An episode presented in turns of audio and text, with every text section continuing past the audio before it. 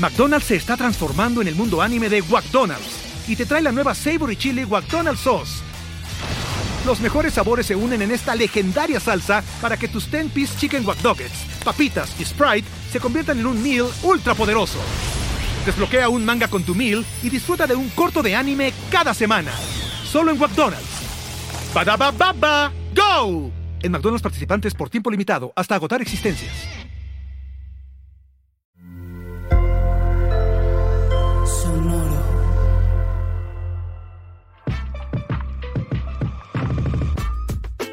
En este episodio de Unbranded invitamos a Rafael Carvajal para hablar sobre el marketing alrededor del balón del fútbol. Nos compartió su experiencia detrás de las filas de la comunicación y desarrollo de productos digitales para equipos de primera división y las consideraciones que debe de tomar tanto dentro como fuera de cancha. Unbranded, un espacio para compartir lo mejor del marketing y aprender de los expertos, con Alex Gersberg, Berna Pavón y Jerónimo Ávila brother, el mundo digital es muy diferente al mundo deportivo. Creo que los, la, gente que está en, el lado deportivo lo entiende, pero la gente que está en el lado digital no. No tienes una idea de la N cantidad de piezas digitales impresionantes que se generaron, que quedaron en una carpeta en el olvido, simplemente porque no se dio el resultado, simplemente porque hubo eh, una conferencia de prensa donde se dijo algo que no se podía ver bien, porque la afición está enojada, porque y la realidad es que pues, son dos mundos completamente distintos, ¿no? Digo, otra cosa muy diferente hubiera sido si México llega al quinto campeonato, pues te echa un empujoncito en las redes, ¿no? Pero ¿qué pasa cuando eso sucede y no ves el resultado? También hablamos sobre cómo se alcanza a ver el futuro del deporte desde la óptica del metaverso y los videojuegos como alternativas que pueden enriquecer la experiencia del fútbol para su público. Se tendría que hacer eh, incluso una liga como la Liga MX, pero de esports.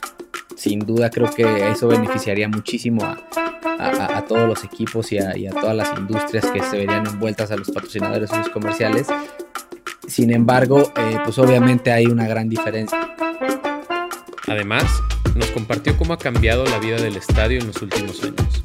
Hay mucha, mucha justificación por el tema pandemia, pero la gente realmente se está alejando de los estadios precisamente por esto que ya no hay eh, esa intención de, regalarle una experiencia real al aficionado.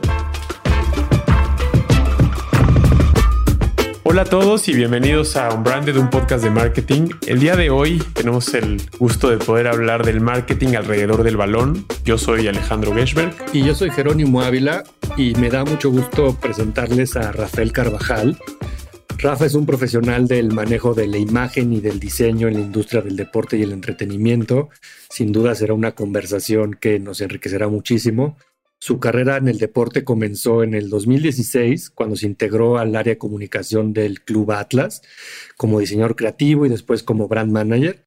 Y desde abril del 2021 comenzó un nuevo reto cuando ingresa al área de innovación digital del Club Deportivo Guadalajara, de las Chivas, para desarrollar todos los productos digitales de la organización y obviamente abrazar el futuro de, esta institución deportiva hacia el mundo digital y esta transformación. Rafa, bienvenido. La verdad es que es un tema que a mí me emociona muchísimo platicar contigo que tengo muchas dudas, eh, me gustaría saber cómo es la visión de los equipos alrededor de todos estos temas. Entonces, bienvenido a Branded y, qué gusto tenerte por acá. Mucho gusto, Jerónimo y Alejandro. Muchísimas gracias a ustedes por invitarme y seguramente va a ser una charla que nos dé para charlar, para, para aprender y para resolver ahí cualquier tipo de duda o situación que, que no nos deja dormir, ¿no? Oye, eh, Rafa, pues primero, como no empezar diciéndote que qué maravilla que, que estés en la parte digital de las Chivas. Yo soy Chivas desde pequeño y por un poco, por temas laborales, he tenido que estar cerca del, del archirrival del América. En tu caso, compartimos eso, ¿no? Empezaste en el Atlas, eres del Atlas y ahora estás en Chivas, pero bueno, creo que también es muy bonito poder conocer a tu, a tu rival y, a la industria que, que amas a través de los ojos de, del equipo rival. Y me gustaría empezar por ahí con la primera pregunta, porque mm, creo que el deporte en general, los equipos de fútbol tienen un rol impresionante y muy relevante en las redes sociales, porque las redes sociales se vuelven de alguna forma eh, la comunicación diaria y la conexión diaria con, con los aficionados, independientemente de los partidos semana a semana. Y me genera mucho esta pregunta que yo desde el lado de una marca patrocinadora de varios equipos, siempre estamos con el orgullo de apoyar al equipo, gane, pierda, siempre estamos acompañando al aficionado. Pero mm, al ser un patrocinador, tal vez siempre apoyaremos en las buenas y en las malas. Pero ¿cómo es este tema de, estar detrás de las redes sociales de un equipo que puede tener la peor temporada de su vida, la mejor, estar en, en la liguilla, eh, poder ser campeón, pero tú tener el rol de siempre tener a la gente enchufada, conectada, enganchada en, una conversación que no puede detenerse. ¿Cómo, ¿Cómo, es ese journey que nunca puede acabar?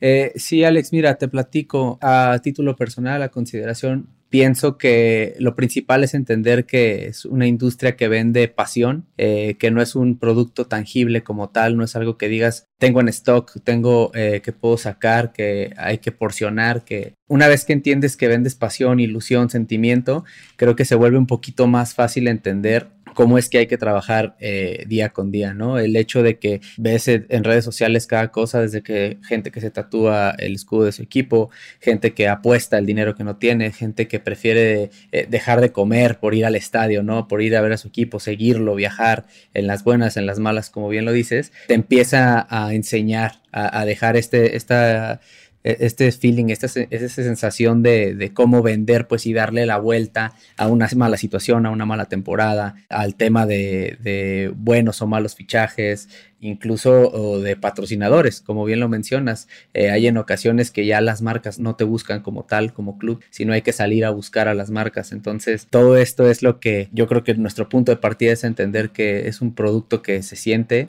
que no se ve, es como el aire, sabes que existe, lo necesitas para vivir, pero no lo puedes tocar, no lo puedes ver.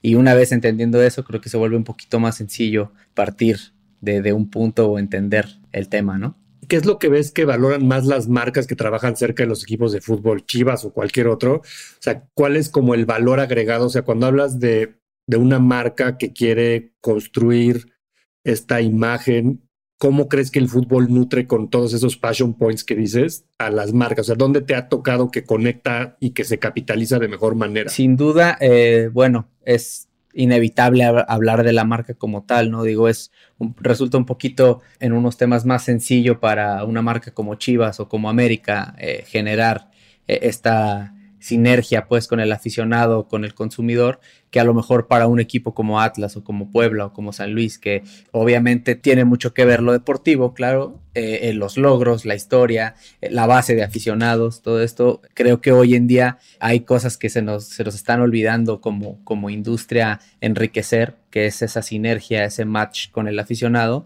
y nos estamos dejando ir más un poquito como por la data, ¿no? O, o, qué es lo que siente o lo que quiere. Muchas veces yo como aficionado ni siquiera sé lo que quiero, entonces, ¿cómo puedo esperar a que una marca me estudie para de ahí generar, obviamente generas a partir de un punto más este, generalizado, pues no tan específico de cada aficionado, pero creo que ahí es donde se nos está olvidando un poquito, pues que necesitamos primero hacer este engage con el aficionado, entenderlo, vivirlo, sentirlo y ya a partir de ahí entonces sí ya poder vendernos, ¿no? Como tal. Obviamente hay marcas gigantescas, digo, Chivas por ahí tiene el respaldo de 40 millones de, de seguidores regados en el mundo, ¿no?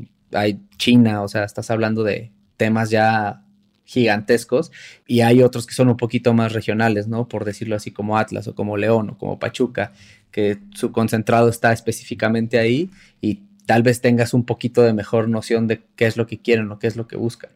Y, cuando hablas de la data, ahí tengo varios frentes de preguntas, pero el primero sería como hacia hacia los fans, ¿no? Hacia los aficionados.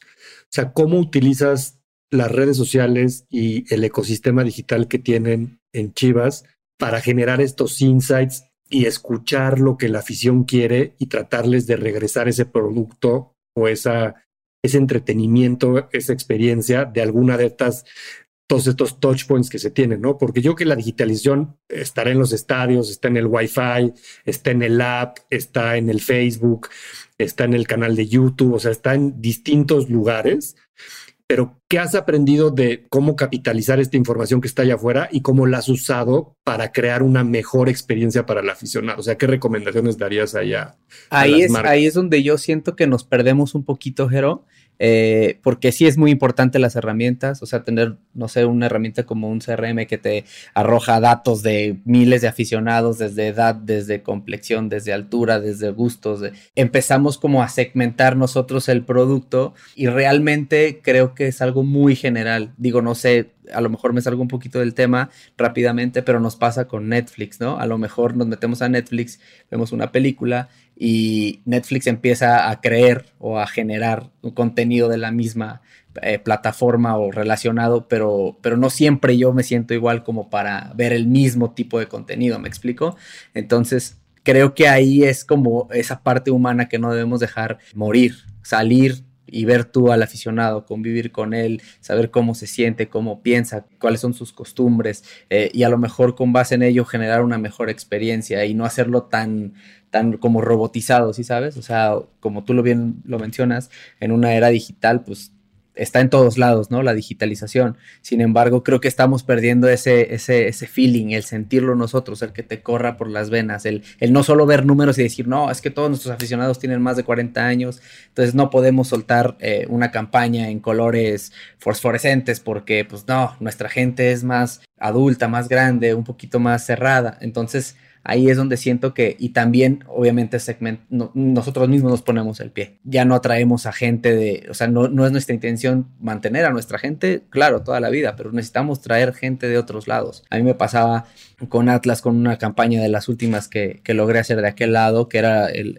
el regreso al Jalisco, cómo lo llevamos a, a, otra instancia, ¿no? Con una temática de volver al futuro, en donde traíamos a gente de, pues, de, de, de más altas edades, eh, donde sacamos a gente que, que no estaba viendo el fútbol pero que sí tenía una gran afición por la película, que decía, yo no le voy a Atlas, pero wow, están haciendo algo increíble, voy a ir al estadio, los voy a apoyar. Entonces creo que eso es algo de lo que nos debemos de salir y nos pasa mucho en el fútbol mexicano, al menos en el fútbol mexicano, que es donde yo tengo la poca experiencia, pues que hacemos lo que el de al lado hace, ¿no? Nos vamos derechitos, derechitos, que, que no está el éxito garantizado, pero es como que el que no me equivoco, pero tampoco me arriesgo, ¿no? Es, nos vamos uno tras otro y ahí se va haciendo un caminito que, que pues obviamente nos hace falta años y años por, por recorrer. Y ahí creo que nosotros mismos nos limitamos a generar esta nueva experiencia. Yo volteo a ver eh, temas de la NFL, temas de fútbol colegial en Estados Unidos, de hockey, de rugby, como, como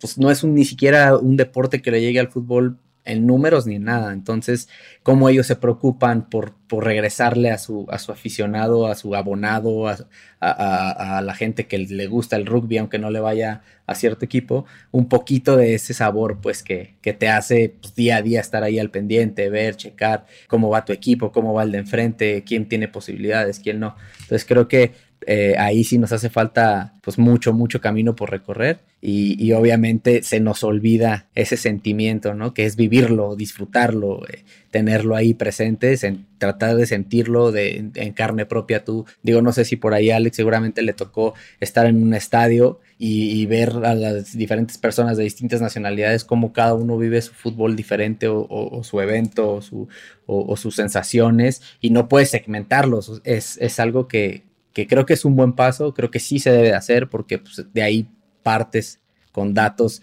y, te genera tal vez a lo mejor menos pérdidas o, te acercas un poquito más al, al, al, objetivo, pero creo que no hay nada como, como estar ahí, como vivirlo y entenderlo y, y, que seas tú pues el que lo pueda tocar, ¿no? Y la otra mitad de la data que es al otro cliente, que son pues, los patrocinadores o las empresas que se asocian al fútbol y que de alguna forma es un ingreso pues también muy importante para los equipos.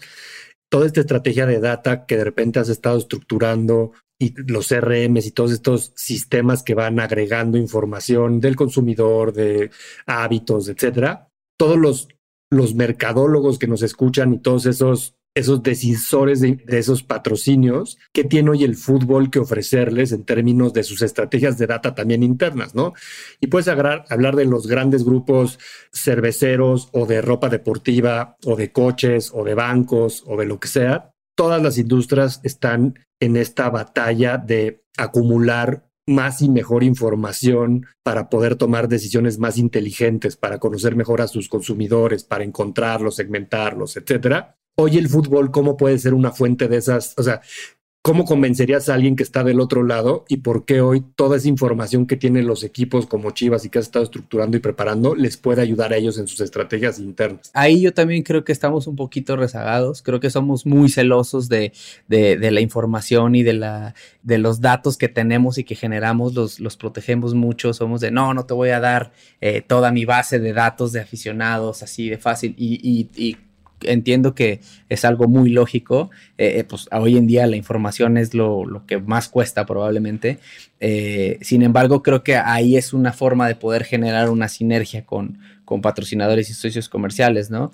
Digo, al final de cuentas se supone que los dos vamos por un mismo camino para lograr un objetivo, por eso es que se hace una alianza o por eso es que ah, yo quiero que a mí me vaya bien y quiero que a ti te vaya bien y los dos vamos a juntarnos para que nos vaya mejor.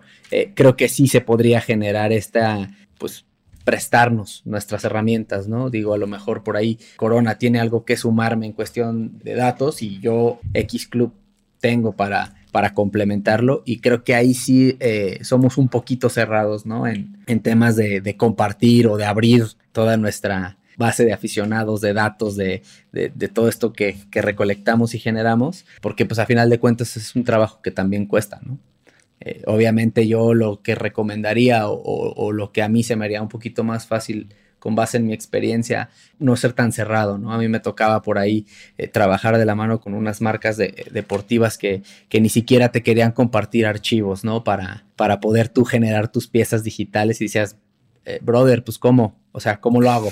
Eh, imposible. No, es que eso es, un tema muy este, confidencial, casi casi te llevaban eh, la USB en una maletín con clave y huella y te, te hacen firmar este, cartas responsivas y te amenazan con que te van a demandar si esto se filtra y, y dices, ok, o sea, entiendo perfecto, pero a mí yo como, representante o, guardián de marca de este lado, pues no me va a interesar, brother, que, que, se, que se dé a conocer, ¿me explico? Por ponerte un ejemplo, el nuevo uniforme de X Club que se estrena hasta el martes y yo siendo brand manager de, un equipo no, no me lo puedan enseñar, pues es como, what, si sabes? Y, también nos ha pasado que por ahí venían con ciertos errores, que, que logo, que mal aplicado, que por ahí tenía eh, una situación o cualquier cosa. Y todo esto es pues generado por esta eh, mente pues cuadrada, ¿no? De decir, no me salgo de aquí, no me voy a arriesgar, no lo voy a hacer y pues al final de cuentas esto es como, pues es la vida, ¿no? Hay que confiar en el de enfrente, hay que darle la oportunidad, eh, si la bola bota de tu lado, pues hay que saber controlarla y poderla regresar, ¿no? Entonces creo que eso es lo que yo recomendaría eh, a, todo, a toda la gente que nos escucha que tiene por ahí una situación este, parecida en el trabajo en el que, que tenga, pues confiar, ¿no? Digo, a final de cuentas la confianza, si bien dicen no se gana, se pierde, pues hay que brindarla para que eso pueda suceder, ¿no? Entonces, esa yo creo que sin duda es, una muy buena opción para, para, comenzar. Hay que confiar, hay que darle la oportunidad al de enfrente. Si estás haciendo una sinergia con una marca, con un socio comercial, pues hay que darnos la oportunidad, ¿no? Al final el crecimiento tiene que ser mutuo. Eh, e, es un beneficio, o sea, no veo otra situación que no sea beneficiarnos ambos de una sinergia, ¿no?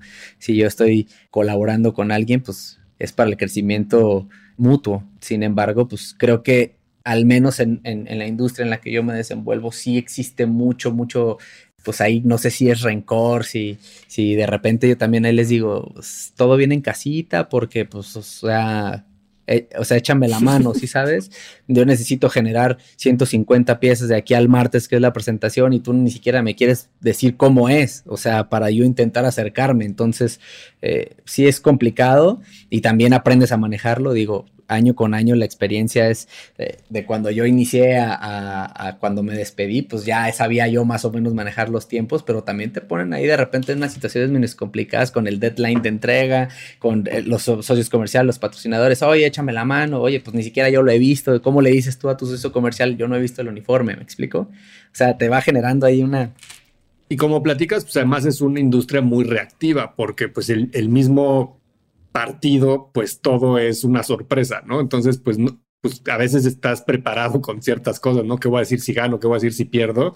Pero pues las jugadas polémicas, este, eh, hay cosas que hay que resolver con rapidez y, que eso requiere, como dices tú, pues de una estructura de aprobaciones, de confianza, de compartir, pues que es diferente, ¿no? Que, otras cosas que a lo mejor se pueden hacer con semanas o meses de, de anticipación. Esa es otra cosa que yo siento que tiene mucho esta industria y que se debe de eliminar, ¿no? El ser reactivo.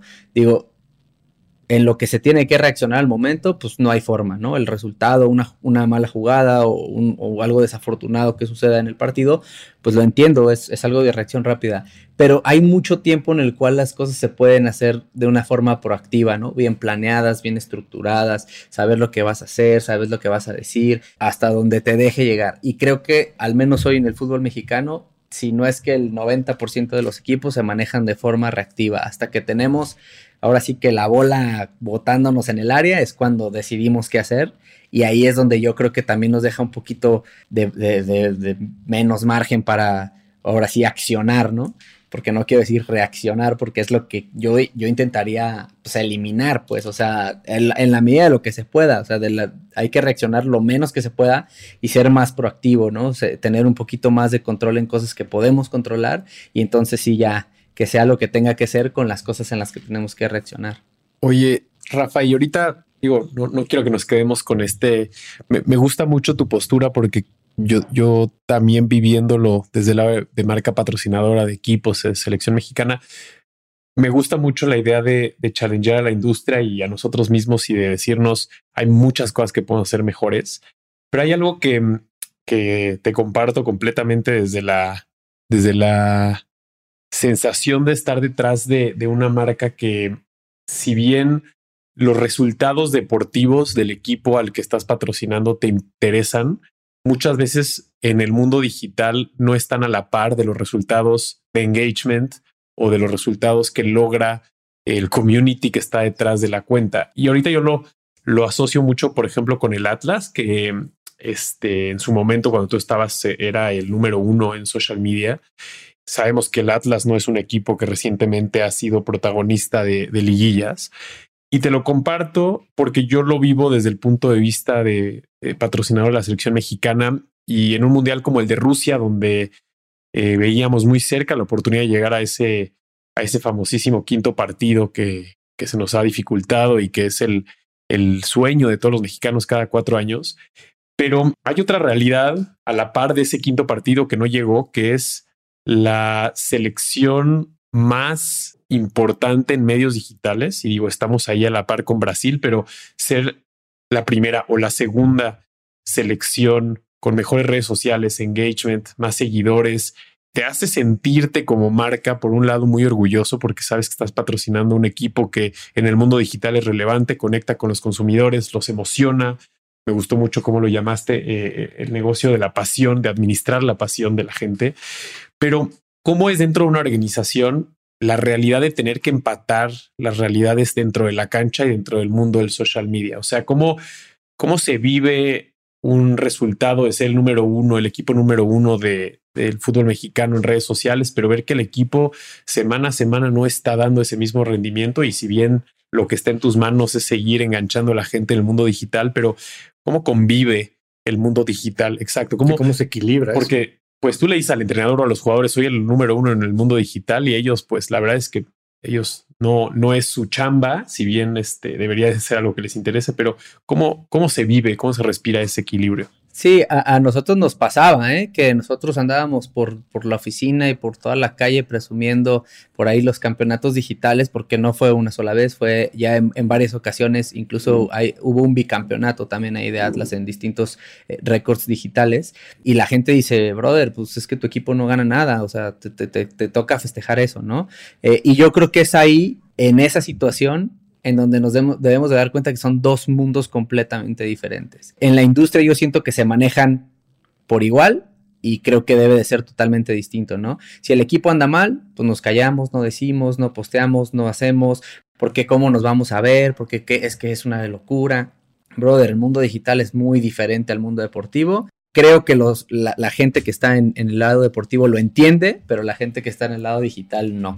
Eh, como bien lo mencionabas, el entrenador decía, brother, a mí no me interesa el campeonato digital, yo estoy aquí, voy a trabajar con mis jugadores, tengo que eh, salvar eh, el descenso, salvar la temporada, lograr un campeonato, y pues ustedes es, su chamba, ¿no? Pero de este lado sí nos detenemos mucho por esa situación, o al menos me ha tocado a mí que no vamos a salir, no tienes una idea de la N cantidad de piezas digitales impresionantes que se generaron, que quedaron en una carpeta en el olvido, simplemente porque no se dio el resultado, simplemente porque hubo eh, una conferencia de prensa donde se dijo algo que no se podía ver bien, porque la afición está enojada, porque y la realidad es que pues, son dos mundos completamente distintos, ¿no? Digo, otra cosa muy diferente hubiera sido si México llega al quinto campeonato, pues te echa un empujoncito en las redes, ¿no? Pero ¿qué pasa cuando eso sucede y no ves el resultado? Lo está pasando ahorita Atlas, digo, ha tenido una un año futbolístico muy bueno que no había tenido hace mucho tiempo. Se ve un equipo unido, se ve un equipo que ya se le da cierto respeto deportivamente hablando por cómo viene haciendo las cosas, con un dueño nuevo, con un grupo que le está metiendo lana, que le está metiendo ganas, que, ya le dieron seriedad. Y lo ves en interacciones, lo ves en redes, lo ves en promociones, lo ves en, en dinámicas por debajo de lo que era cuando estaba peleando un descenso. Entonces, ahí es donde yo te digo, ¿cómo me lo explicas? Se supone que este envión o, este, esta motivación en lo deportivo, pues te debería de impulsar. Sin embargo, no sucede. la mano, ¿no? Normalmente debería ir de la mano. Y exactamente es ahí donde te da la respuesta. Son dos cosas completamente distintas. para mí es igual de mal que no se hagan las cosas bien en lo digital como en lo administrativo, como en lo deportivo. Es algo que tiene que ser un 360. A mi opinión personal le pasó, por ejemplo, a, Cruz Azul, que fue campeón después de mucho tiempo, y yo esperaba que en redes, y sabes, hicieran una locura total. O sea, venías de, no sé, 24, 25, 27 años sin ser campeón. Y a mi parecer, o sea, mi título personal se quedaron un poquito cortitos en temas de, publicaciones o de gritarlo más o de hacer aspavientos. Las interacciones, pues obviamente todas las conocemos, ¿no? Pero pues hoy en día, ¿qué es lo que buscas? Igual una interacción mala te suma igual que una buena, ¿no? Eh, no sé, o sea, el, balance es, es, es, muy raro, pues. Eh, entonces. Pero eh, creo que está interesante en lo que dicen que son distintas dimensiones, creo yo. Entonces, y el error está en que siempre lo queremos meter en lo, en, encasillar en el, en el mismo cajón. Entonces, y les voy a dar tres referencias. Yo creo que primero hay que ver cómo que la marca de un equipo deportivo tiene muchas ventanas. Lo explicaría así. Entonces, una ventana puede ser el partido y la televisión abierta, y si mete los goles, gana el partido o no, que es el resultado deportivo, llamémosle. Luego puede haber una ventana que a veces sucede al mismo tiempo, y eso lo vemos mucho en Twitter, ¿no? Que es la, plataforma que tiene más correlación con el fútbol, por ejemplo, en vivo. Entonces, esas conversaciones que suceden en Twitter, pues pueden ser más divertidas que el partido mismo, porque a lo mejor el partido está de flojera y la conversación está divertida. Pero ahí es otra ventana donde tanto el equipo como la marca que patrocina ese equipo podría estar y capitalizarlo o no.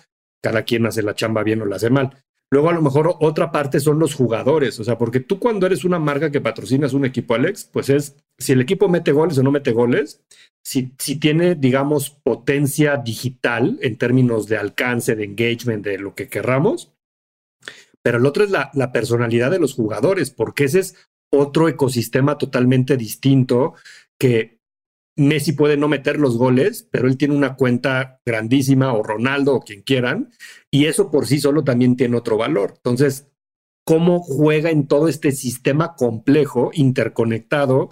¿O qué pasa cuando se mete el gol, se hace bien social media, pero sale el jugador en una fiesta y se hace un escándalo y eso le afecta a la marca? Entonces, son como muchas aristas que de repente hay que estar cuidando y evaluando. Y creo que es un problema tan complejo que luego nos cuesta trabajo quienes estamos en marketing, seas agencia, seas el club o sea la marca, saber distinguir y separar cómo capitalizas y afecta cada una de esas cosas y darle un valor, ¿no? Y pudiera ser que el campeonato digital es igual de importante que el campeonato físico si lo que quieres es awareness de algo.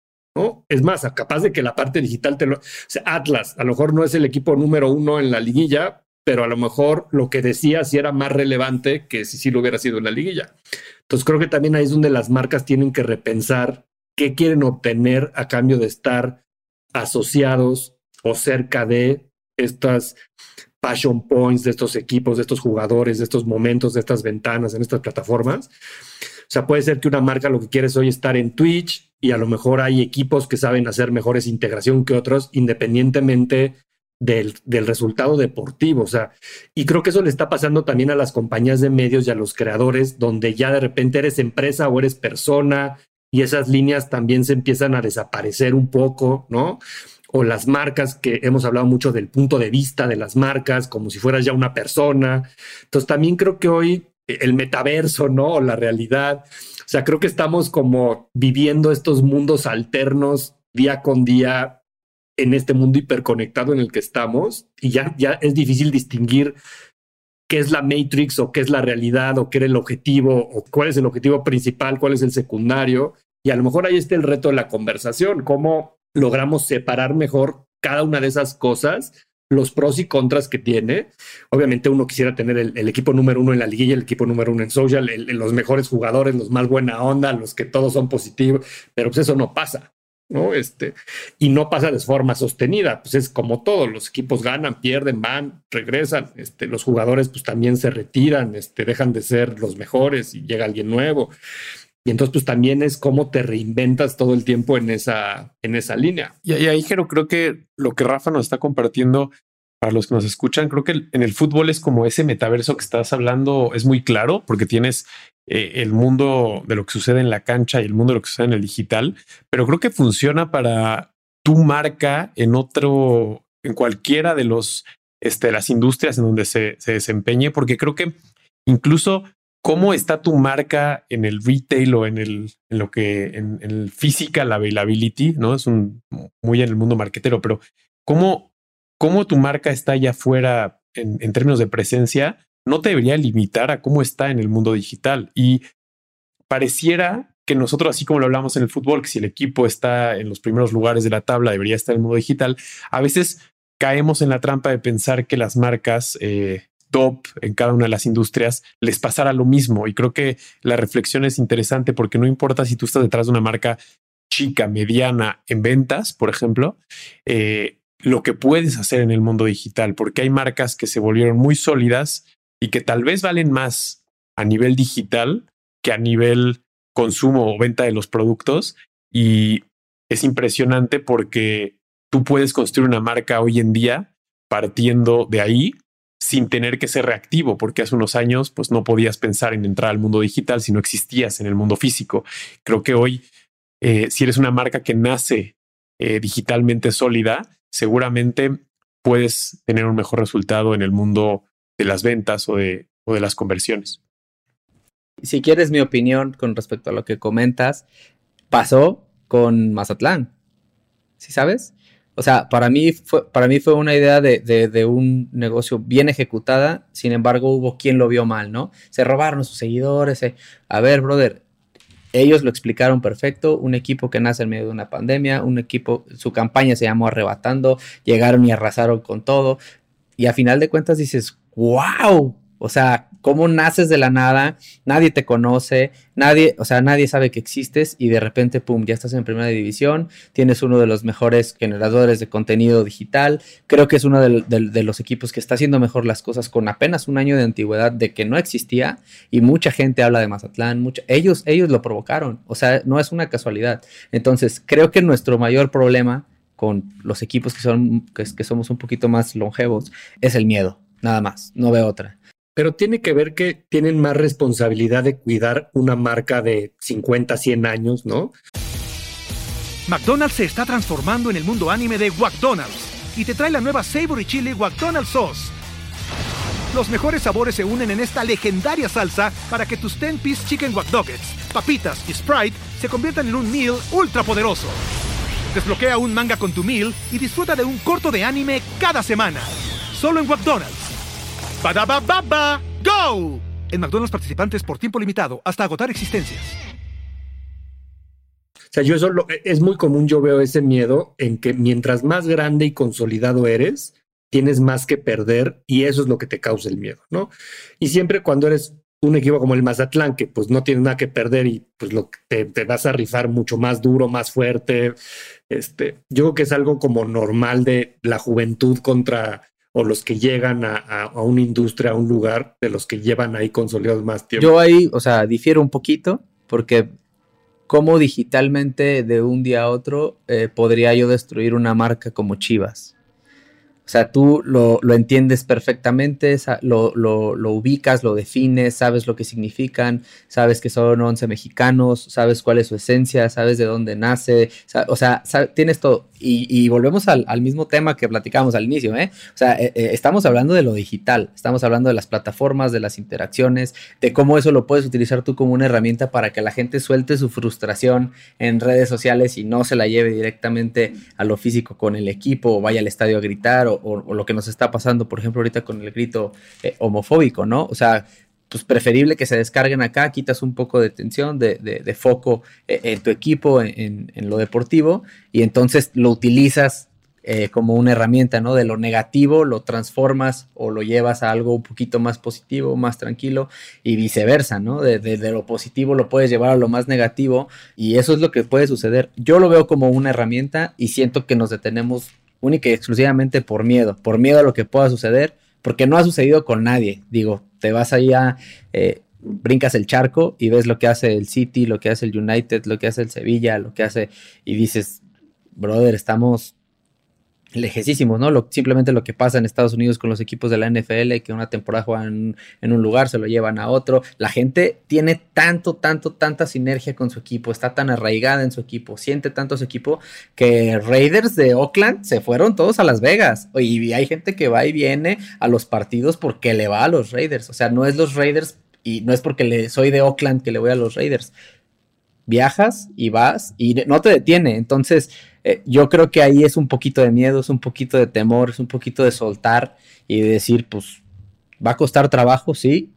Eh, es más difícil a lo mejor en el pensamiento de, de, uno como, como mexicano que pues la tradición la haces un estilo de vida y el estilo de vida lo arraigas y sientes que te quitan un pedazo de tu alma si, si Chivas ya no juega en Guadalajara o si Atlas ya no juega en Guadalajara o si América se va del Azteca, pero a final de cuentas creo que tiene que llegar a suceder, tiene que llegar a, pasar y poco a poco creo que por ahí algunos equipos empiezan a arriesgar, incluso hasta jugar con, con un tercer uniforme por ahí de otro color y vemos lo que hace el Barça, o sea, está de güey, qué pedo, está súper chingón, ¿sí sabes?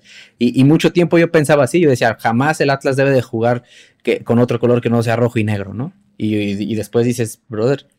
Yo estoy muy en, en medio de los dos porque coincido en algunas cosas y creo que sí es más fácil arrancar siendo muy bold porque no tienes nada que perder, definitivamente. Y ahorita que hablas de, de uniformes, yo también soy un fan eh, brutal de lo que hace Mazatlán. De hecho, su tercer uniforme es un crossover con su equipo de béisbol de la ciudad de los Venados y el uniforme rojo tiene, tiene como el dibujo del uniforme de béisbol, que es como si fuera una abotonada, ¿no? Entonces, yo coincido contigo en que esa disrupción y, y la capacidad de crear una marca, incluso cómo llevaron esa disrupción hasta los patrocinadores, ¿no? Siendo patrocinados por una banda de música regional, ¿no? El Recodo, siendo un equipo de fútbol, me parece brutal, me parece algo que no habíamos visto y que, y que puso a un equipo mexicano eh, en ojos del mundo, porque yo creo que, que, que sí fue tener ahí a, la banda del Recodo tocando en los partidos en medio tiempo, fue haciéndole su propia canción. Yo creo que fue muy poderoso. Y otra cosa que me parece, por lo que estoy un poco en el centro, es que sí creo que no destruyes una marca sólida por un mal posteo ni por un, uno de estos casos donde el community se volvió loco y, y hizo una tontería. Pero también creo que muchas veces lo que tú estás llamando miedo, Rafa, yo lo siento y más tal vez del lado de la marca, pero es como comodidad. Este, porque el fútbol, a diferencia de otras industrias, creo que es una industria que te permite más de lo mismo. O sea, creo que un fan eh, no cambia de equipo, ¿no? Vaya bien, vaya mal tu equipo, si eres un buen fan, vas a estar ahí. Y, creo que a diferencia de otras industrias o otro tipo de, pasiones donde sí puedes estar cambiando tu decisión, creo que ahí es donde tal vez se tomó demasiada demasiada zona de confort de decir tú le vas a Chivas, gane Chivas, pierda Chivas, empate Chivas. Y, se perdió esas ganas de decir este que sigue, ¿no? Y creo que en un equipo que van haciendo como Mazatlán, que antes era el Morelia, eh, pues tienen que enamorar a la gente y decir, a ver, los chavos, eso ya suena como tía, ¿no? Pero los jóvenes. Pero lo puedes explicar muy fácil desde los patrocinios, Alex, si lo acabas de decir. ¿Por qué los equipos de fútbol se tardaron tantos años en traer una nueva oferta a las marcas hasta que les empezaron a cancelar los patrocinios porque las marcas ya no le veían el valor a los patrocinios? Ahí está la zona de confort y ahí por eso está el miedo. Y en cambio llega un equipo como el Mazatlán y hace la innovación como con, una banda, ¿no? Porque pues justamente como no tiene esos compromisos y no tiene esos paradigmas y no tiene los procesos y la flexibilidad y no tiene a los patrocinadores, pues puede, tiene que realmente ser innovador para lograr esa relevancia allá afuera, ¿no? Y creo que está justo en esa zona de confort que dices. Y a eso me refiero, o sea, normalmente las empresas y, las marcas, mientras más grandes, pues hay más temas legales, hay más procesos, hay más protocolos, o sea, las decisiones toman más tiempo, este, hay más aprobaciones y eso te hace que pues tu capacidad de, de adaptarte pues sea más lenta que el que no tiene todos esos procesos implementados. Ahora, no quiero decir que sea bueno o malo, simplemente pues así pasa. Y hablando de esa innovación, a mí me gustaría como conectar el siguiente tema con, por ejemplo, con los esports, ¿no? O sea, hablamos de los metaversos y estas cosas, porque eso se me hace una innovación del fútbol importante de años relativamente recientes, que primero pareciera que los videojuegos no tenían nada que ver con el deporte, ¿no? O sea, no era tan obvio como lo es a lo mejor hoy en el 2021, pero que en realidad está marcando mucho del futuro de muchos deportes, además, no nada más del fútbol. O sea, hay muchas ligas que de repente se han volteado a plataformas como Twitch y hoy le venden, no sé, eh, conozco el caso de la lucha libre, que de repente hoy la primer ventana para, para, para ver una lucha es Twitch y no es la televisión, por ejemplo.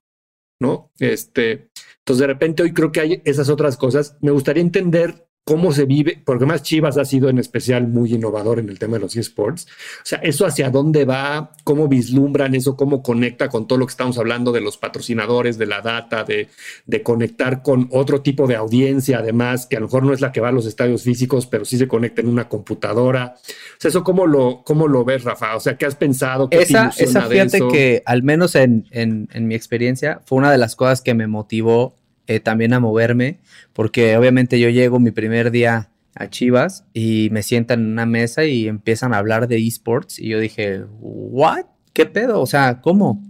No, es que tiene su propio logo, es que tiene su propia campaña, es que tiene su bla, bla, bla, bla, bla, y, y me empezaron a bombardear.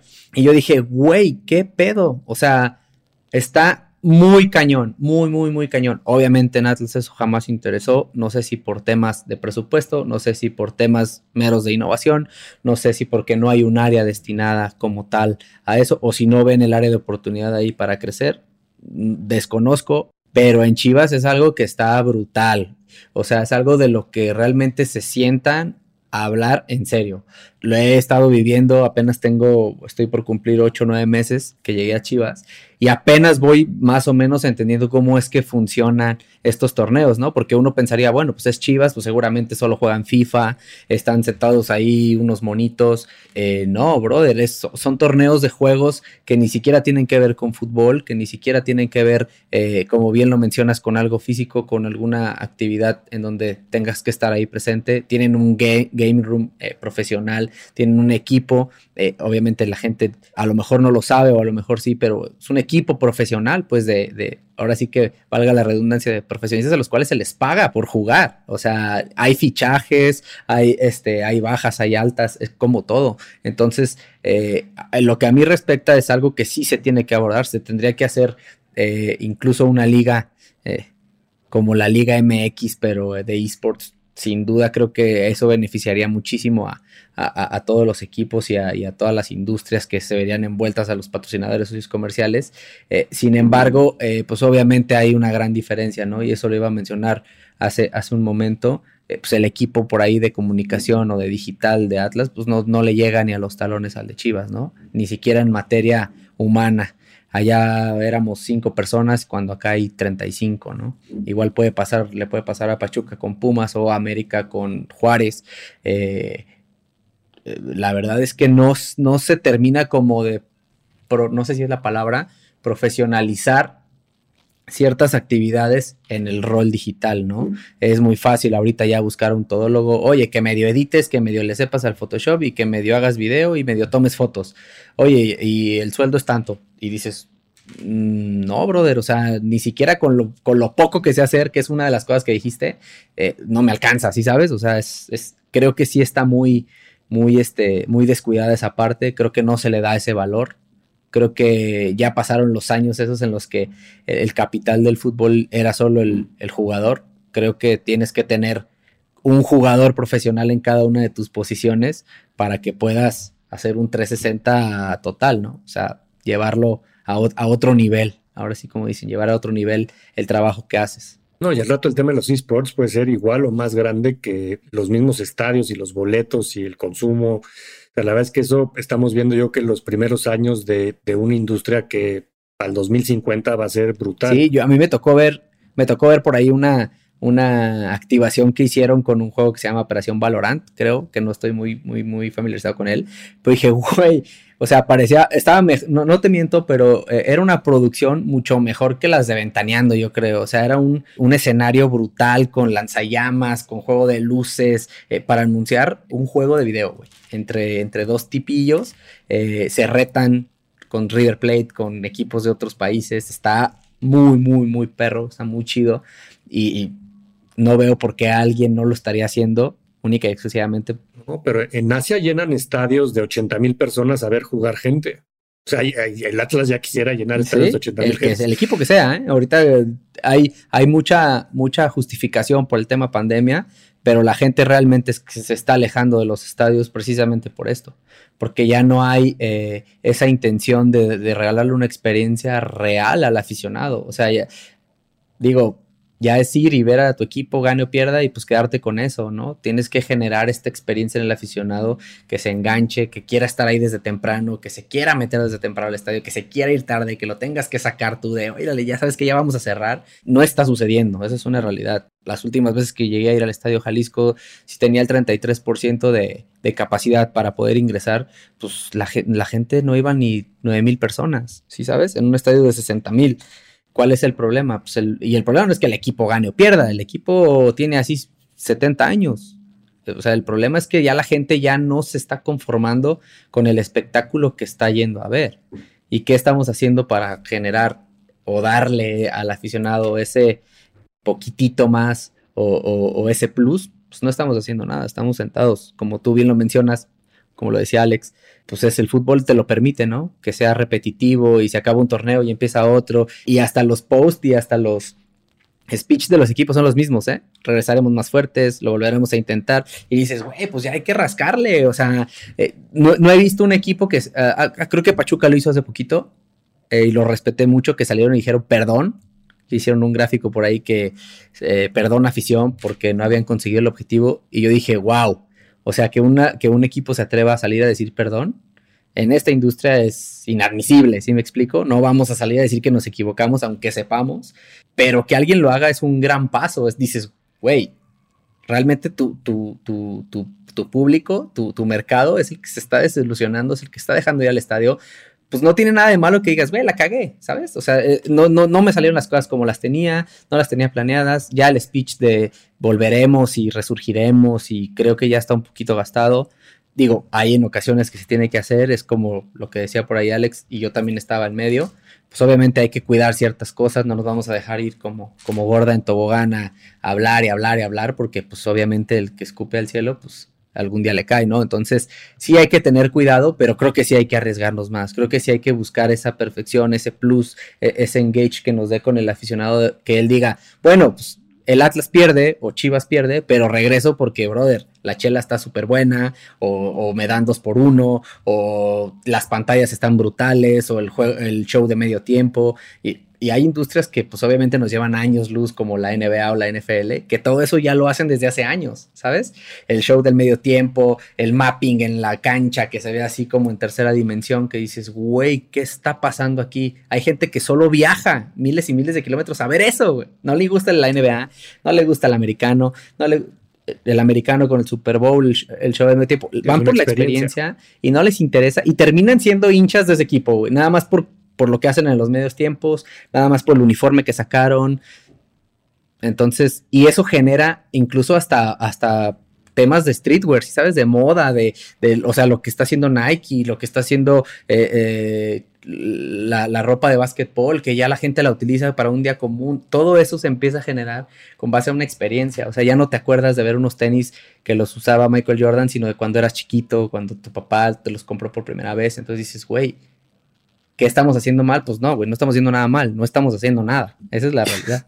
y me gusta, me gusta mucho lo que, la, la puerta que abriste, Rafa, también como para, como uno de los temas que queríamos tocar antes de cerrar, porque hablaste de merchandising, hablaste de estar cómodos y yo creo que no quise, no quiero sonar malinchista y lo pensé ahorita que, tú estás hablando, pero, pero sí creo que lo saben hacer cuando se trata de entretenimiento, porque creo que es un poco separar la, cosa y por un lado decir pasión, deporte, resultado y por otro lado es un journey entretenimiento que el aficionado al pagar un boleto está buscando recibir.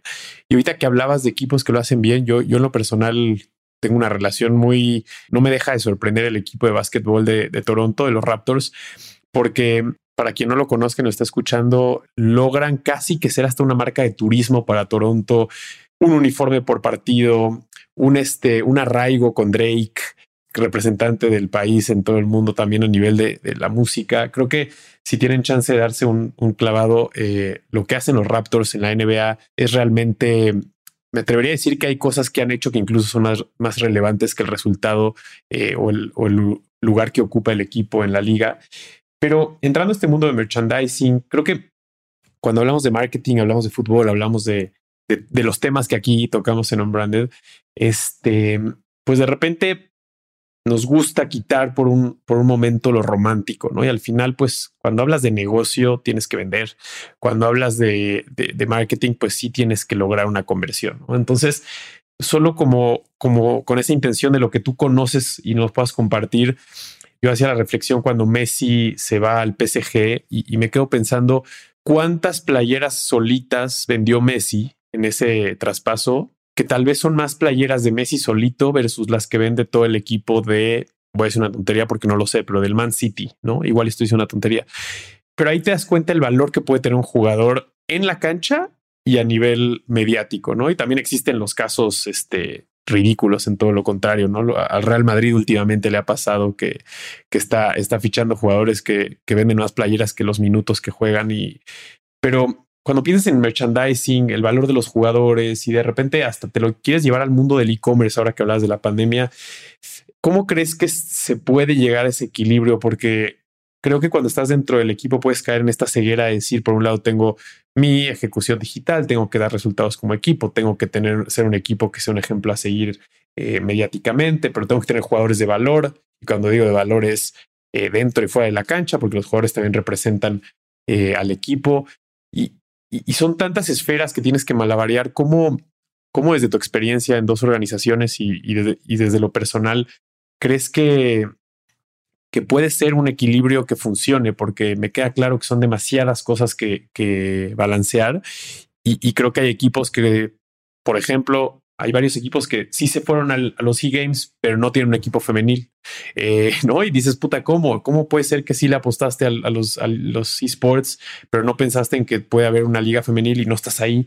¿Cómo, cómo con tantas agendas dirías si fueras dueño de un equipo, cómo le entras a, un reto tan grande?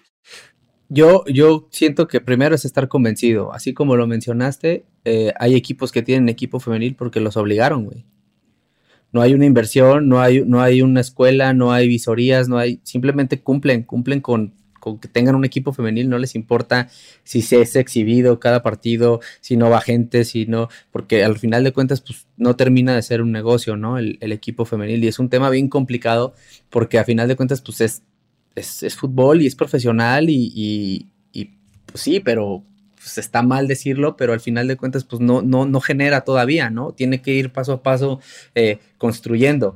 y a lo que mencionas, pues es un todo. O sea, todo lo que hemos venido dejando de hacer nos ha puesto como organización por debajo de por una figura eh, eh, única, ¿no? Que en este caso, por ejemplo, no sé, seguramente Guiñac tiene más seguidores que todo Tigres, o sea, que Tigres Club. Entonces, pues, ¿qué hacen las marcas? Pues ya se van con Guiñac y, hacen el trato con él y, oye, pues es que aquí me ve más gente, pues es que tú compartes, tú vas a jugar con esto, ¿no? Digo, también es algo que ahí no estoy muy familiarizado, pero a grandes rasgos es más o menos como lo entiendo, ¿no? Tenemos tres jugadores top que tienen más seguidores que todo el equipo, ¿no? En, en, sus casos, pues dudo que por acá a lo mejor haya uno que supere los 40 millones, pero, pero seguramente hay casos en donde ya está sucediendo eso, ¿no? Entonces, eso también se nos vuelve en nuestra contra. ¿Qué vamos a hacer? Necesitamos generar eh, eso que, que, dé ese, ese arraigo, como lo mencionas. Yo veo que lo hicieron muy bien, por ejemplo, los Bulls con Benny the Bull, que es un ícono, es su mascota y vende playeras, ¿no? y hace un show y la gente lo sigue y tiene sus propias redes y, acude a, a Lulapalooza, acude a festivales de música y ahí lo ves con su jersey de los Bulls y la gente lo, lo conoce, lo ubica, lo sigue, lo que él usa, la gente lo usa, ¿sí sabes? Entonces dices, güey, es generar, generar. Si no tienes esa figura, pues la generas y, y con base en eso haces esa relación con, con, con el e-commerce y el merchandising. ¿no? Lo hace la MLS por cada partido te vende una bufanda del juego conmemorativa o, te da por asistir a todos los juegos al final como, como fan destacado o un parche o un pin o, o, o sea, es estar buscando la forma de generar esa, esa sinergia con el aficionado. sigo creyendo que es el, el mismo camino como lo, lo, mencionaba Jero, con distintas vertientes que hay que ir cuidando en el mismo, pero pues si no, si no empezamos, pues, pues cómo, cómo lo logramos, ¿no?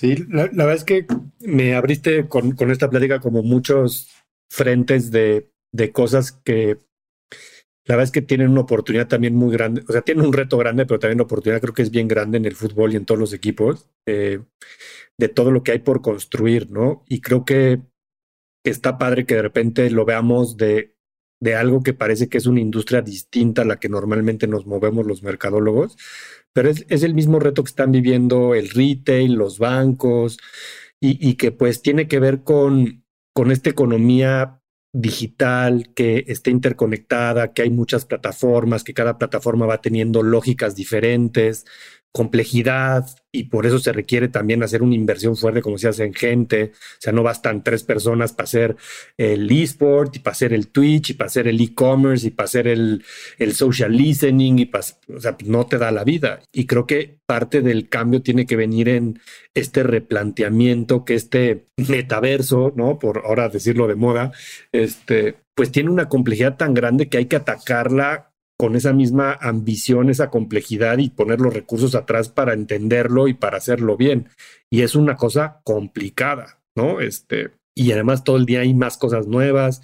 Lo de Messi y, las playeras, a mí se me hace increíble lo que pasa con eso, ¿no? O sea, simplemente se me hace que fuera de a lo mejor Michael Jordan, que creo que también fue el que inició como ese, ese capítulo de cómo el deporte y, y la ropa, ¿no? Los tenis de repente podían ser más grandes que el deporte mismo. O sea, Jordan ha ganado mucho más con Nike que todo lo que hizo en la NBA de sueldo. Y entonces ahí es donde de repente, pues si eres un jugador deportivo y sí el resultado, pero pues a lo mejor la capitalización está en otro lugar de otra manera, ¿no? Y también ahí es donde tenemos que pensar diferentes, pues las agencias, los equipos, las marcas, y estamos buscando el resultado de lo que siempre ha dado el resultado, cuando a lo mejor lo tendríamos que estar buscando en un cajón diferente, ¿no? Y con una fórmula totalmente distinta. Entonces, yo me quedo con un chorro de ideas y cosas que muchos de los que nos escuchen, yo creo que podrían de repente replantear y repensar su, sus estrategias de el logo en su camiseta, eh, ese logo, cómo les puede dar la presencia en un e-commerce, en, en, en, un tema de moda, a lo mejor es un tema más cultural y de coolness, en fashion y en música, que en el fútbol mismo, ¿no? No sé, ha pasado con Nueva York, creo que puede ser otro gran ejemplo de cómo los jerseys se vuelven culturalmente tan importantes en ciertos barrios de Nueva York y con, y con íconos de la música y a lo mejor tienes más impresiones en los videos de música donde sale un jersey de alguien que el jugador que. Sí, pues pasó, pasó con. Y entonces ahí, y ahí empiezas a interconectar cosas. A lo mejor el alcance está en YouTube en la playera. Pero, pero eso, eso pasó, Jero, hace añísimos. O sea, lo trajo Iverson la relación de, del rap o, de este género con, con la NBA. La NBA llegó a vetar eh, ciertos artículos, ciertas cosas, porque ya le metían logos hasta los curitas que se ponían aquí los, los jugadores. Eh, si no usaba cierto tipo de calzado, empezaron a vetar porque se les estaba empezando a salir de control tanta innovación. ¿Me explico? O sea, ya es al revés, ya controlan que la gente no se les empiece a ir como Gordon Tobogán, literal. Eh, la exigencia, yo creo, acá, ¿no? O sea, desde lo personal hacia tu empresa, hacia tu equipo de trabajo, hay que estar exigiendo, hay que innovar, hay que, no puede ser que, o sea, y pido una disculpa, pero a mí se me hace una falta de respeto que los medios tiempos sigan siendo de atínale al precio, O sea, eh, al medio tiempo ver a un changuito de la tribuna bajar y correr y pues sí, sí te da risita, ¿no? Pero pues ya, güey, nunca, nunca dices, ay, voy a regresar para ver el medio tiempo como un güey intenta meterle gol a la botarga para ganarse una pantalla, ¿no? O sea, dices, nos estamos, pero ya, o sea, quedando en la zona de confort de decir, bueno, pues yo le cumplo a la marca, le doy su espacio, pero no lo ayudo a explotarlo, no lo ayudo a que se vea, no lo ayudo a que me traiga más gente, no lo ayudo a que logre alcanzar sus, sus números, su meta, su, su, ideal. Entonces, pues desde ahí yo creo que ya estamos muy, muy, muy quedándonos muy atrás, ¿no? Digo, igual hay ligas peores, tal vez, pero pues, hablando desde donde nos toca, creo que ya es momento de despertar. Totalmente. Y yo me quedo con una reflexión que acabas de hacer, pero, pero la, me la llevo a lo que sea que estés haciendo. Creo que siempre vale mucho la pena el cuestionar qué dejaría, eh, qué, qué, extrañaría la gente que te sigue o que te valora si, si dejas de existir, porque ahora haciéndote esa pregunta, muchas de las marcas, muchos de los equipos van a empezar a, sufrir con las respuestas difíciles de si, si yo dejo de existir, me extrañaría la gente o mi competencia definitivamente tomaría el, espacio que yo, que yo dejaría de, tener. Y creo que por un lado hablamos mucho de lo que muchos equipos están dejando de hacer y, pareciera que están cómodos y no les preocupa. Por otro lado, todo lo que se ve como hacia adelante, hacia el futuro, donde está la innovación en términos de fútbol femenil, de gaming, de esports, de evolución, este, el tema de meter uniformes disruptivos parecerse mucho más a lo que se hace en otros deportes que son como punta de lanza. Y yo, Rafa, para empezar a cerrar, agradecerte porque creo que lo que tú nos compartiste y conociendo dos organizaciones tan competitivas, siendo ambas de, la misma ciudad, siendo ambas tan, no por nada tienen un clásico entre ellas, y creo que em, impresionante ver que, las dos en sus rubros en los que están apostando lo están haciendo bien, ¿no? Eh, pero creo que la reflexión es, quien nos está escuchando, la marca o el proyecto al que estás apoyando, a dónde lo quieres llevar, ¿no? Y, a quién te quieres parecer y de quién te quieres separar. Y creo que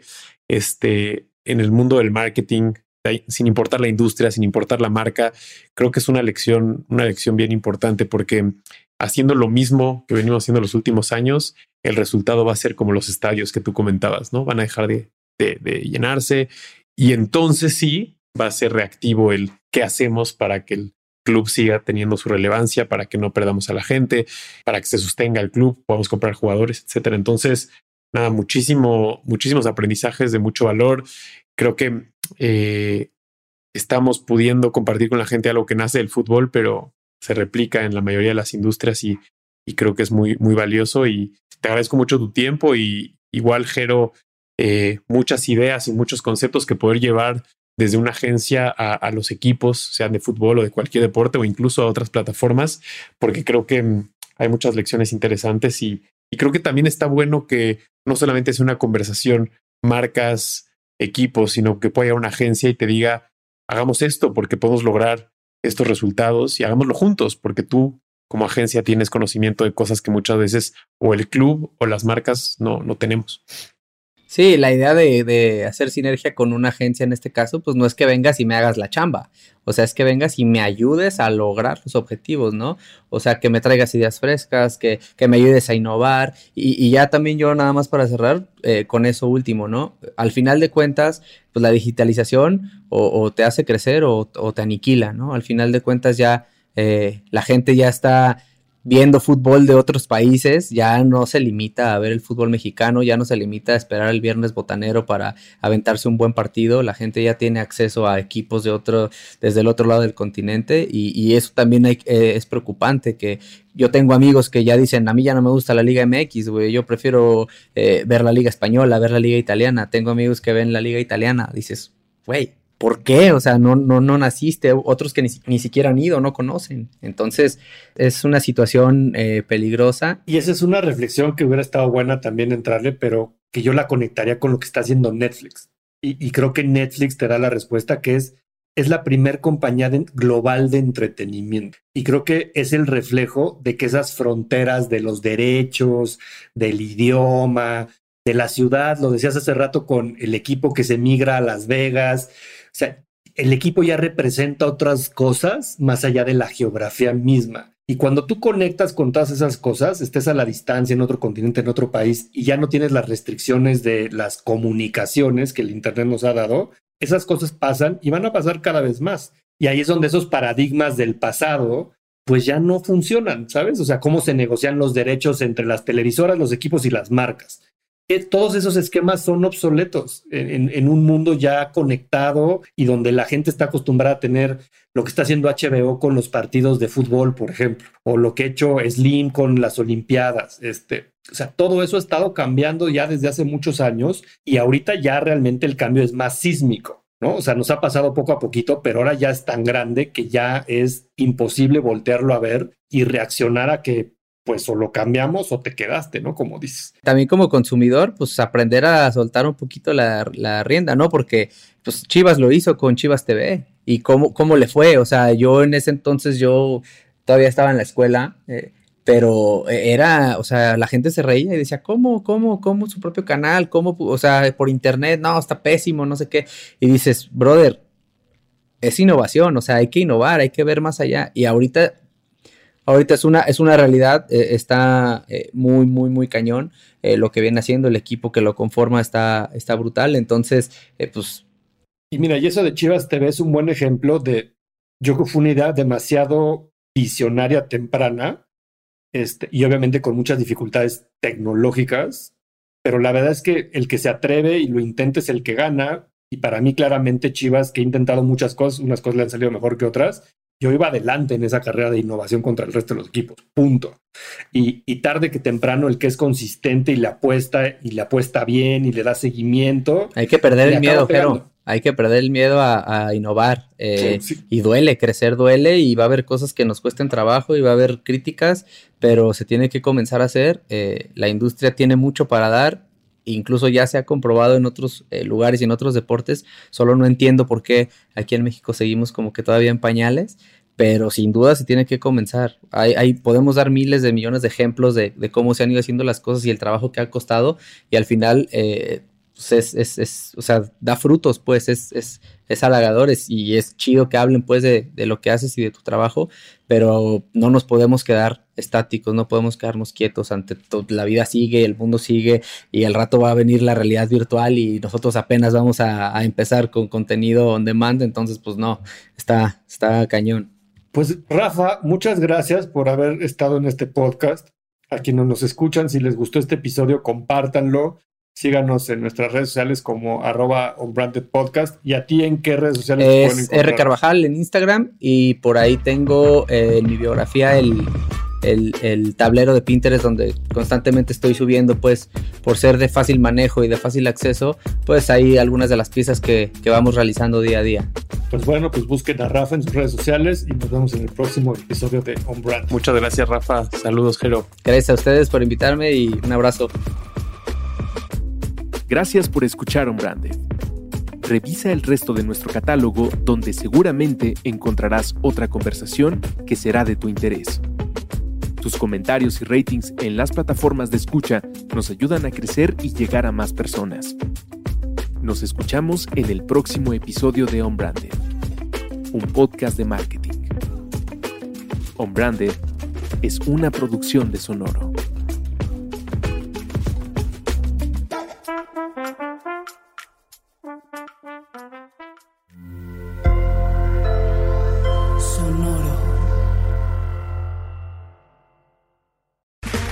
Okay, round two. Name something that's not boring. A laundry? Ooh, a book club. Computer solitaire, huh?